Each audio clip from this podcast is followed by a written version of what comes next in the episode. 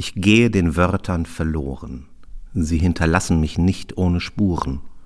Schimmernde Innenwände von Vokalen. Leuchtspuren von vergessenen Geschichten.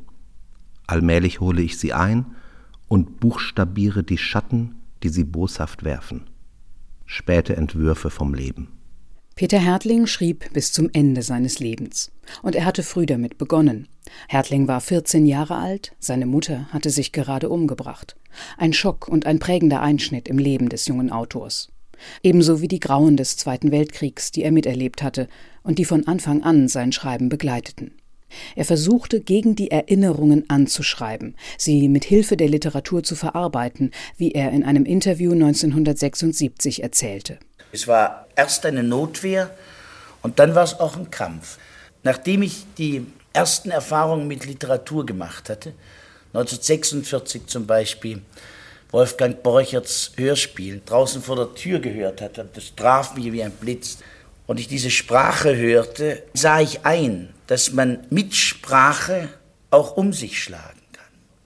Und zum anderen, dass man mit Sprache auch sich rausbegeben kann aus dieser entsetzlichen Trivialität, auch aus den Gemeinheiten, die einen umgaben.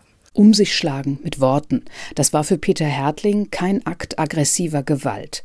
Viel eher äußerte er sein Missfallen subtil, nutzte die Kunst des Erzählens, um der entsetzlichen Trivialität zu entfliehen. Ich habe eine Welt erfunden, die nun wirklich der Welt, in der ich zu leben hatte und die mich sehr bedrückte, entgegengesetzt war. In dieser Welt konnte man sich frei bewegen, da konnte man durch Wände gehen, da konnte man fliegen, da ließen sich Figuren hinzuerfinden, die zärtlich waren, leicht und leis. Das war eine Welt, die eine Fluchtwelt war. Die poetische Sprache gab Peter Hertling die Möglichkeit, seine Gefühle zu erkunden und seine Ängste auszuloten, die ihn sein Leben lang nie verließen. Davon spricht er in seinem späten Gedicht über die Schwermut. Immer wieder hat mich die Schwermut der großen Ströme mitgenommen. Ich träumte mich an ihre ausgeschliffenen Ufer und sah die Spiegelbilder der Städte vorübergleiten, sah, wie sie sich in den Algenwäldern verfingen, ins Schlingern gerieten, dem Gedächtnis eine Zumutung.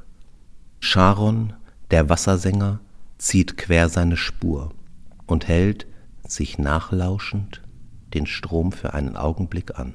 Charon, der Fährmann, der die Toten über einen Fluss zum Eingang der Unterwelt bringt. Bereits viele Jahre vor seinem Tod begann Peter Hertling, sich mit dem Sterben auseinanderzusetzen. Krankheiten quälten ihn seit Ende der 1990er Jahre. Herzbeschwerden, Bluthochdruck, Diabetes. Die meisten der Gedichte, die er seit dem Jahr 2000 schrieb, entstanden aus dem Grundgefühl heraus, dem eigenen Tod zuzuleben, sagt Hertlings Biograf Siblewski.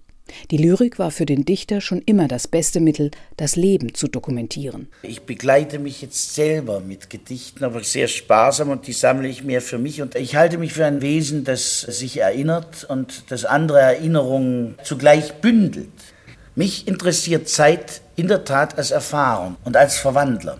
Peter Hertling litt sehr unter seinen Krankheiten und errang zeitlebens und äußerst selbstkritisch um eine konzentrierte poetische Sprache. Viele seiner Gedichte hat er selbst vernichtet, doch unter denen, die er hinterließ und die sich nun in dem Band an den Ufern meiner Stadt finden, sind Kostbarkeiten, die den Lyriker als einen wachen Beobachter zeigen, der in ruhigen Momenten Schönheiten wahrnimmt, die ihn trösten.